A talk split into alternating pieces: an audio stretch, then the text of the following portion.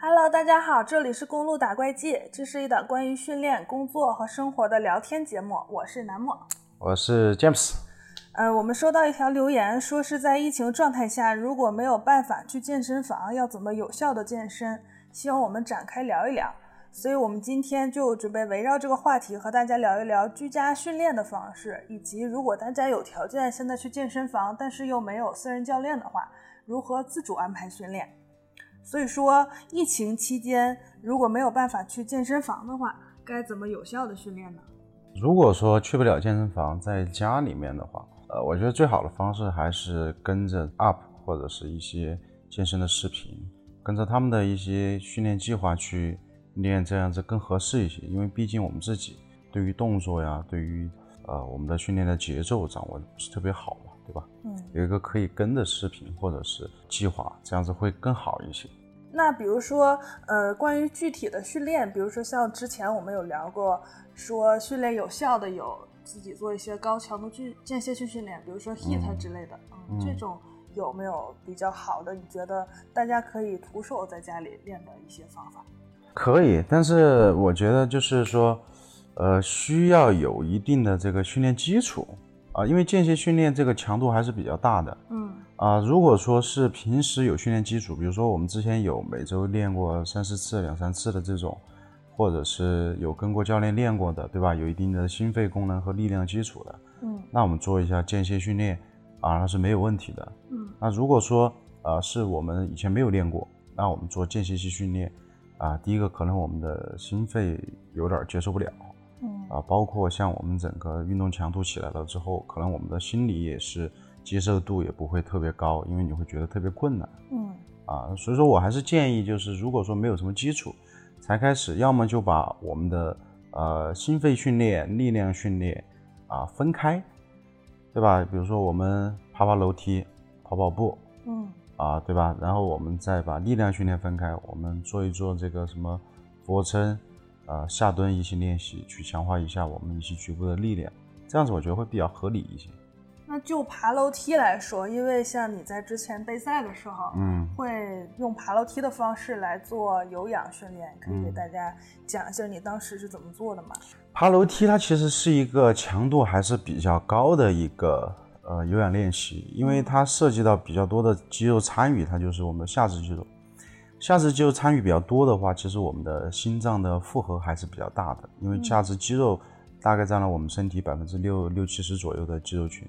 所以说它动用起来的话，我们需要的身体的血液的供应就会比较多，啊，所以说就是说，如果说像我们没有太多基础的，我建议第一次，比如说我们三十层的楼梯为例，我们就爬个一次或者两次，对吧？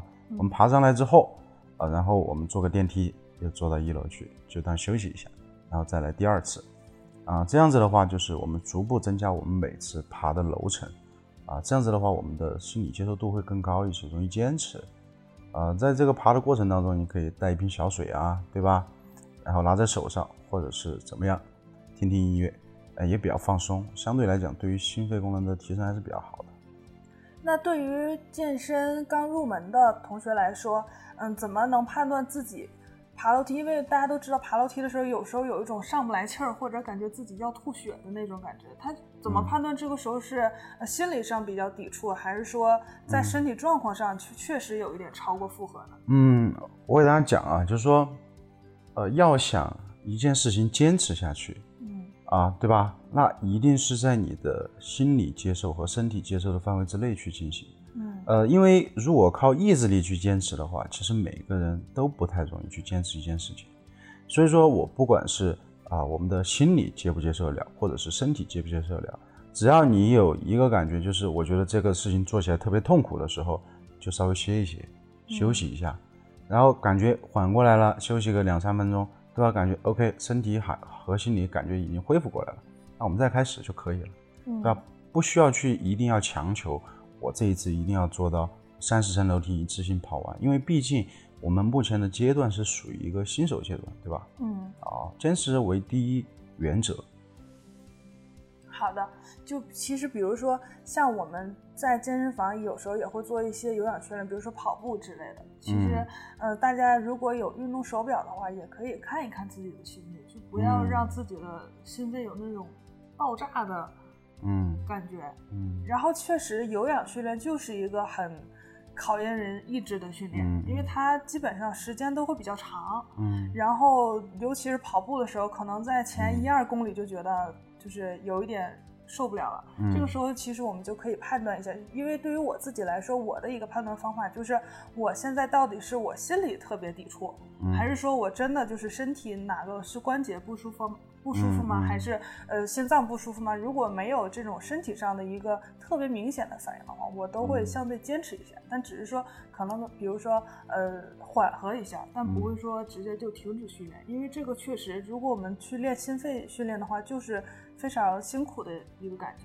嗯，所以但是就是说呃我们做有氧练习啊，或者是我们单纯的做心肺功能练习，呃。我们首先，我们目前我们讲就是说，我们大家都处在一个新手阶段，呃，那我们在这种情况下，就是说，呃，我们评判标准其实是比较简单的，就是说，我在做这个过程当中，如果说我感觉，呃，我坚持下来比较困难，那我们就需要把强度放低一点，或者是休息一下。啊，我就举例，我就说跑步来讲，比如说你感觉跑每公里，呃，这个每小时，呃，六到八公里的速度。啊，你感觉这个速度，你跑下来比较困难了。OK，那我们降到五公里，对吧？嗯。呃，你感觉呃有一点困难，但是啊，你可以持续，你自己感觉可以持续，那就可以了。嗯。呃，因为我们还是刚刚讲的第一个原则，就是一定要我们做的这个事情能坚持下去，才能长期获益。哪怕今天强度再高，你坚持不下去，你第二次不想来了，或者是心里面有抵触了，那也没有什么意义。嗯。对吧？啊因为我们一直的运动思路就是一定要坚持，能够坚持的才是能够持续下去的。然后这个也是真正对我们身体有益的一件事情。所以在运动的过程中，我们也是逐步的了解自己的身体和一个心理上的配合。越了解自己，就越能选择自己适合的一个运动方式。然后还有一部分同学可能是想知道。居家训练可不可以用跳绳这种方式？因为现在其实蛮多朋友都在跳绳。嗯，可以，跳绳是可以的。其实跳绳强度蛮大的，知道吧？就是说，因为跳绳它是属于一个双脚都会离地的一个状态。嗯，也就是相当于我们不停的在原地起跳。嗯，不停的在原地起跳。你想啊，我们每个人身体多多少少，至少我们女生四五十公斤的体重是有的吧？对吧？呃，再加上我们如果说平时没有怎么训练过，那我们每一次都将我们四五十公斤的体重给腾空起来，其实整个强度还是蛮大的，还是蛮大的。对，当然如果说你能坚持的话，啊，那没有问题，这个运动项目它是可以的，啊，它肯定是可以的，不仅是可以练我们心肺功能，还可以练我们的这个呃协调性啊，啊，这些都是没有问题的，都是没有问题。只是说我建议就是说，如果说在家里面跳绳的话。呃，如果感觉强度一次性强度比较大，啊，我们一般都会有一种感觉，就是什么？哎，我一次可以跳多少多少个，对吧？我一次可以跳多多少多少分钟，对吧？你在每一组，你我们就把它分成组来来完成。如果说我在第一组的时候，我感觉跳四十个，哎，就到达我的一个自己感觉强度的百分之七十了。嗯，OK，我们就休息一下。呃，我们一般可以跳个。呃，四十次，啊，我们休息个一分钟，对吧？按照我们的训练时间来休息，啊，我们跳一分钟，休息一分钟，跳一分钟，休息一分钟，对吧？这样子的话，一比一的休息时间也能够让你有一个充足的一个恢复状态。好，我们可以一次我们跳个十组，也没问题，对吧？这样子更容易坚持。所以说，啊，掌握好自己的心理和身体接触强度，大概在一个百分之六七十就可以，嗯，就可以了，对。那像跳绳的话，需不需要穿运动鞋呢？在家里训练，或者说需不需要踩一个瑜伽垫？呃，跳绳的话，我是建议在家里面训练也是要穿运动鞋的，因为这个穿运动鞋的原因啊，最好是穿跑步鞋啊，跑步鞋，因为原因是主要是在于我们既然是双脚离地，那落地的时候它一定是会有我们身体体重对于我们的关节会有压力和冲击的。嗯，这个时候如果说穿一个跑步鞋，或者是相对来讲有一定缓冲的。这个鞋底的鞋子的话，这样是对于我们的关节会更舒服一些，会更舒服一些。不然的话，跳完之后你会发现，哦，我的脚掌也不舒服了，我脚踝也不舒服了，我膝盖也不舒服了，对吧？我还是建议穿一点，穿一点这个运动跑步鞋啊之类的，会比较舒适一些。然后现在就是，其实很多城市已经有一点秋天的感觉了。虽然我们在成都还是属于夏末的一个状态，嗯，但是对于很多北方的朋友来说，可能已经有一点冷了。所以这个时候在进行运动训练的时候，就是更要注意一个训练前的热身。嗯，那是肯定的。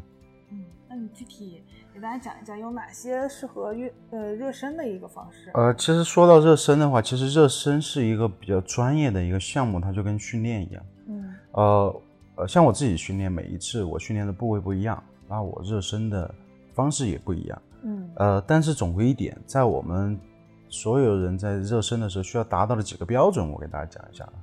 首先，第一个就是我们要训练的部位的关节，我们可以。多活动活动，比如说我们今天练上肢，嗯，那我们的肩关节，对吧？手腕儿啊，我们的这个腰部，对吧？我们都需要要活动一下。比如说我们做一下环绕啊，做一下上下抬手啊，多做的多做一点次数，让我们整个需要训练到的相邻的关节有一个提前的一个预热，嗯，啊，让我们的关节滑液分泌更充分一些也好，还是让我们的呃在启动之前，就好像我们开车一样，对吧？启动之后，我们要热一下车，让我们的引擎先跑起来，嗯，对吧？就是这样这种感觉。这第一个关节方面的问题，然后第二就是我们的身体，啊，身体，因为我们现在是从一个静止的状态，需要到一个运动的一个状态。热身呢，起到一个作用，也是从我们比如说我们日常心率在七十五左右，那我们通过热身，一定比如说我们做一下慢跑，或者是做一几组跳绳。让我们的心率从七十五可能提升到每分钟有个一百次，或者是一百一十次左右。我们整个心血管系统也进入了一个运动的一个状态。这样子，当你的这个正式训练开始的时候，我们的身体的能量供应也会更充分一些。嗯，啊，主要是这两方面。然后第三方面就是我们的意识方面。哎，你通过热身之后，你会告诉我们的身体，包括身体也会反馈给我们的大脑。哎，我们现在要开始进入正式训练了，你的整个注意力方面也会更加的集中，这样子的话能够帮助你的正式训练达到更有效的一个一个效果和效率嘛。嗯，所以说大家一定要注意训练前的热身和训练之后的一个拉伸，尤其是在像跑步这种运动的前后，因为这个其实运动是一个非常完整的。呃，一个训练，它并不是说只有你在做运动训练的动作的时候，那个才是叫训练。它的前和后都是非常重要的。我们要在运动的过程中保护好自己的身体和关节，嗯，并不要做到这种嗯运动损伤的这种得不偿失的这种感觉。然后，那可能第二个问题就是，嗯，如果我们现在有条件去健身房，但是又没有私人教练的话，嗯，我们该怎么安排自主训练？安排自主训练的话，还是有前提啊，就是首先第一个，我们要看我们自己会不会练啊。如果说我们会练的情况下啊，比如说我们想要还要看我们的这个训练目标是什么，这个其实整体来讲是一个比较复杂的一个事情。嗯，啊，就是说不是说单纯的我去练怎么练就可以了，因为练还是需要达到我们自己心里面的期望嘛，对吧？啊，我想要减脂，还是我想要提臀，还是我想要呃。把我的肩膀练得更宽宽阔宽阔一点，那我们都有不一样的目的。但总归一点就是，呃，如果说像我们平时没有什么训练基础的，到健身房里面去训练的话，还是三个步骤。第一个就是，呃，心肺训练，以跑步，呃，这个椭圆仪、划船器啊为主，嗯，作为心肺心肺训练，因为这个是最简单的，啊，对吧？最简单的、最容易掌握的，也是更能够去执行的。然后第二点就是力量训练，啊，力量训练的话，我们就用健身房里面的固定器械，啊，因为不是我们看到会有很多的一些固定设备嘛，对吧？呃，我们会有什么练胸的呃坐姿推胸器，练背的高位下拉器之类的，每个这个器械，啊，我们都可以做三到四组，每次你的训练的重量的强度呢，可能就在每一组在你的百分之七十左右就可以了。这个百分之七十是怎么的一个感受呢？呃，举个例啊，举个例，我的绝对的力量是，呃，我就拿这个高位下拉来举例啊，我绝对的力量是一百磅，对吧？那我每一组的训练，我大概重量就在七十磅。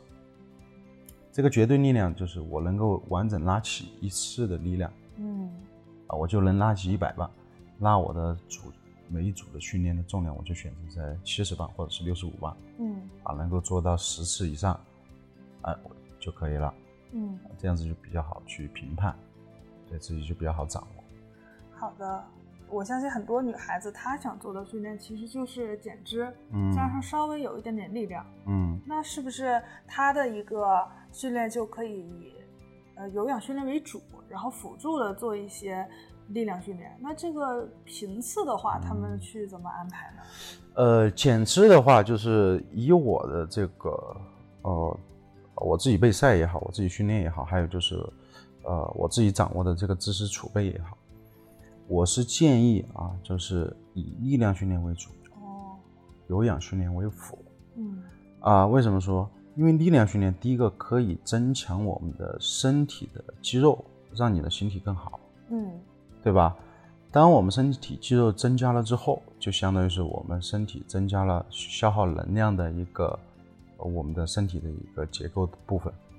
啊，我们本身只有，我举个例，只有二十公斤肌肉，我现在增加到了三十公斤，是不是我们相对于来讲，每天我们消耗的热量就更多一些，对吧？它需求的能量更大一些，所以说啊，以肌以这个肌肉和力量训练为主，它能够长期有效的去帮助你提升体型和达到更好减脂的一个效果。然后有氧训练你可以为辅，比如说我每次力量训练做完了之后，做个半个小时或者四十分钟有氧。它可以帮助你在这一次训练的呃过程当中增加你的热量消耗，这样子你我整个今天的训练我热量消耗就会更高一些了嘛，嗯，对吧？对于改善体型，对于这个减脂效率就会比较高一点。哦，这个确实是很有意思的一个点，因为其实像我以前的一个感觉就是以为我每天在跑步。因为像我的一个运动基础也是从跑步开始的，嗯，我可能每次因为也不能像那种呃跑得很厉害的人来说，他们会跑很多长距离嘛，我可能也就跑嗯四十分钟到五十分钟，嗯，然后跑几公里的样子，然后我以为这个就是一个训练，但其实像我自己在到健身房运动之后，嗯，就是经常带我训练的那个教练跟我说，你要每天进行力量训练，嗯，然后我说那我跑步呢？他说。这个不算一次 训练，我觉得这个点其实就蛮有意思的。就像刚才詹姆斯说的，呃，以运力量训练为主，然后有氧训练为辅，这个其实是一个更有效的训练。嗯但是如果有很多女孩子她呃不喜欢那种大强度的力量训练，其实大家也可以选择呃每次小重量，然后多次数的一个训练。嗯，是可以这样理解吗？可以啊，哦，我觉得就是说。啊，不管是力量训练还是有氧训练，呃，就说我们要结合自己的情况，嗯，要结合自己的情况。首先，我们的第一个运动的，我们最终的一个运，我们的这个称之为什么？我们叫战略原则，叫什么？就是要能坚持，这个是我们运动的最基本的一个原则。嗯，我不管是使用高频次、低强度，还是大重量、低次数，嗯。呃，总归每一个训练方式，它总会有人喜欢，总会有人不喜欢。嗯，啊，这个是第一个原则，我选择我自己更喜欢的方式来练，这个是第一个，我能容易坚持，对吧？我们的战略原则是我们要能坚持。然后第二，我们再来讲怎么练有效。怎么练有效之后，我们知道了，如果说我这个阶段是以减脂为主，OK，那这个时候我要求我们的训练的身体的做工时长更长，也就是说我的。呃，单位时间里面，我的这个肌肉承受的压力时间更长一些。比如我一分钟，本身我以前是做五次，啊，休息啊四十秒，对吧？嗯，差不多你做五次，你做二十秒钟，休息四十秒，对吧？每个动作四秒钟。那我现在我们我们是减脂期，那我就要求这一分钟里面，我是要做工要做三十秒，休息三十秒，我就降低了我的休息时间，提升了我的训练时间，对吧？当然，这是基于有效的原则的。但是有些，比如说我们有些小伙伴，他他就不太喜欢这种方式。我就喜欢康康整两个重量比较大的，嗯，好，休息个三分钟，哎，我觉得这种方式就舒服，哎，这也没有问题，嗯，这也没有问题，对吧？因为这是你喜欢的方式，能够让你去坚持。有些他的意志力比较比较低一点的，那可能做长时间的这个肌肉做工，他会感觉很痛苦。是的，痛苦了之后，他第二次就会害怕，嗯，害怕他就不练了，对吧？嗯，啊，所以说就是，呃，首先第一个原则就是能坚持的原则，第二个就是，呃，我们在讲有效，嗯，我们在讲有效，啊，在有效的基础之上，我们再来分辨有效，它一定是基于我们的运动目的来讲是否有效。我的运动目的是减脂，我该怎么练？我的运动目的是增强力量，我该怎么练？我的运最近的运动目的就是要为了要促进一下代谢，帮助睡眠，我该怎么练？嗯，对吧？它运动目的不一样，这个有效才能适时的去评判。嗯，哦，所以说像运动这件事呢，大家都可以多尝试，然后看哪个运动是自己最容易坚持的，尤其是处在呃运动刚刚。入门的一个阶段的时候，大家不要被某一种运动控制，因为像其实，呃，我们比如说我们都知道练臀很有效的一个方式就是做硬拉，但是我朋友他就有一次发朋友圈，他说我知道练臀做硬拉特别有效，但是我就不喜欢这个动作，那我就是。就没有必要强迫我去做硬拉。其实我觉得他说的话反映了我们很多小伙伴的心理。嗯，就比如说，如果呃你喜欢踩椭圆机，不喜欢跑步，那你就是可以去踩椭圆机的，因为这个东西你才好持续。就比如说像我，就属于喜欢呃走跑步机，不喜欢踩椭圆机的。那可能我的朋友他更喜欢呃走椭圆机或者去做划船机。对，其实大家的目的就是减脂，或者说去进行。呃，增肌的一个效果，那可能最适合自己的，你去更多的尝试，然后更多去了解这个事情的一个原理，你就能找到最适合自己的方式。然后千万不要把自己局限在，呃，一定要做某个非常有效，但是你又不是完全喜欢，会产生心理抵触的这样的一个训练。这样其实对，因因为这样的话，你的心理建设时间会很长，嗯，对吧？然后有也有可能你做完一场运动，哎，你觉得这个东西我特别不喜欢，我又做了这么久，那我多吃一点犒劳一下自己，这种心理也是可能有的。所以说，大家一定要选择自己能够接受的、能够去持续的一个运动来进行。嗯。所以像今天这位朋友说的，呃，如果在疫情状态下没有办法去健身房，怎么有效的健身？我们给出的建议就是：第一，你可以去呃一些运动的呃 APP 上，比如说像。Keep 这种，它有很多系，就是呃制作好的一些详细的课程，你可以去学习，去跟着它训练。但是在运动的过程中，一定要听他们那个课程里面老师的提示，比如说他每一个动作都会详细的去讲解。嗯，你一定要先看一下这个课程，它的运动的目的是什么。比如说你去跟着他做一些增肌的训练，比如说他去练背，那如果他去训练这个位置的时候，你要注意他。真正要练的是哪一哪一部分的肌肉？嗯，这样的话，你做这个运动才是有效的，而且它会尽可能的避免受伤。嗯，然后大家在进行选择的时候，也要根据自己的呃现在的身体状况和强度去选择，不要说看到呃初级的运动就不想去做，觉得自己太弱了或者怎么样，一定要去做高级的，这样可能就会。有一些运动的损伤，这样去循序渐进的去训练才是比较好的一个方式。然后大家也可以多去其他的一些呃平台去看一些呃具体的详细的介绍，包括每一个训练的目的啊、方式啊、动作，就是在自己的脑袋里有一个对于运动初步的了解。这样的话也会保证自己在运动的时候是效果好的。然后我们还是要强调，大家一定不要在运动中就是太有急功近利的一个心理。还是说持续，尤其是在居家训练这样的一个过程中，可能难免会有一些疏忽，这个大家一定要去尽可能的避免。嗯，是的。然后，呃，第二个我们可能就给大家提到的是，可以进行跳绳，或者说在楼里爬楼梯这样一个训练。这个大家一定要注意，比如说运动前的热身，然后运动过程中一个强度的把握，也是尽可能的避免身体上的受伤。嗯。然后最后，我们想给大家聊一个小彩蛋的话题，就是我们呃最近在健身房训练的过程中遇到一个朋友，他就是在问我们对于呼吸这个事情是怎么在力量训练中进行的。嗯，好，然后呼吸啊，就是呃，我们一般会常比较常见到的就是什么？我们有几种呼吸方式，嗯，比如说我们在做大重量训练的时候，我们会屏住呼吸，对吧？然后在我们做这个日常正常训练的时候，我们会用什么腹式呼吸，对吧？我们包括还会用什么胸式呼吸都会有。嗯，呃，我给大家讲一个最简单的一个呼吸的一个呃标准是什么？就是我们大家平常会用到的，就是。当我们在啊拉伸肌肉，肌肉被拉长的时候，我们就吸气；肌肉缩短的时候，也就是我们用力的时候，我们就吐气。啊，我们可以采用鼻子吸气、嘴巴吐气的方式，这样子来去调整我们的匹配我们的动作节奏去完成。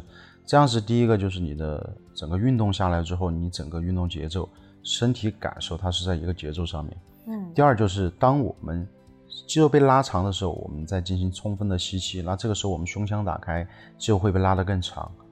肌肉拉得更长之后，说明我们的做工的距离就会更远一些。嗯，当我们在吐气进行肌肉收缩的时候，那我们收缩的程度就会更深一些。嗯，也就是说我们在每一个做工的时候，我们的这个训练效率就会更高。嗯，啊，所以说大家记住就是，呃，拉伸的时候，肌肉拉长的时候吸气，啊，我们收缩的时候就吐气。啊，这样子一种这个呼吸方式，基本上能够应对所有的一些啊运动的时候所遇到的一些呼吸情况。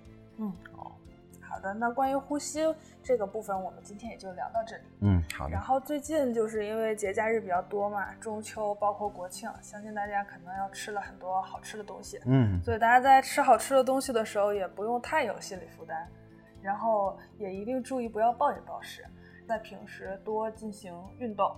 这样让自己吃东西的时候也会更快乐，然后运动的时候也不至于心理负担太重。嗯，大家有什么想问的问题，可以留言给我们，也可以就是尽可能的详细的写出来你的困惑，我们看到了都会为大家解答。嗯，那今天我们就聊到这里，拜拜，拜拜。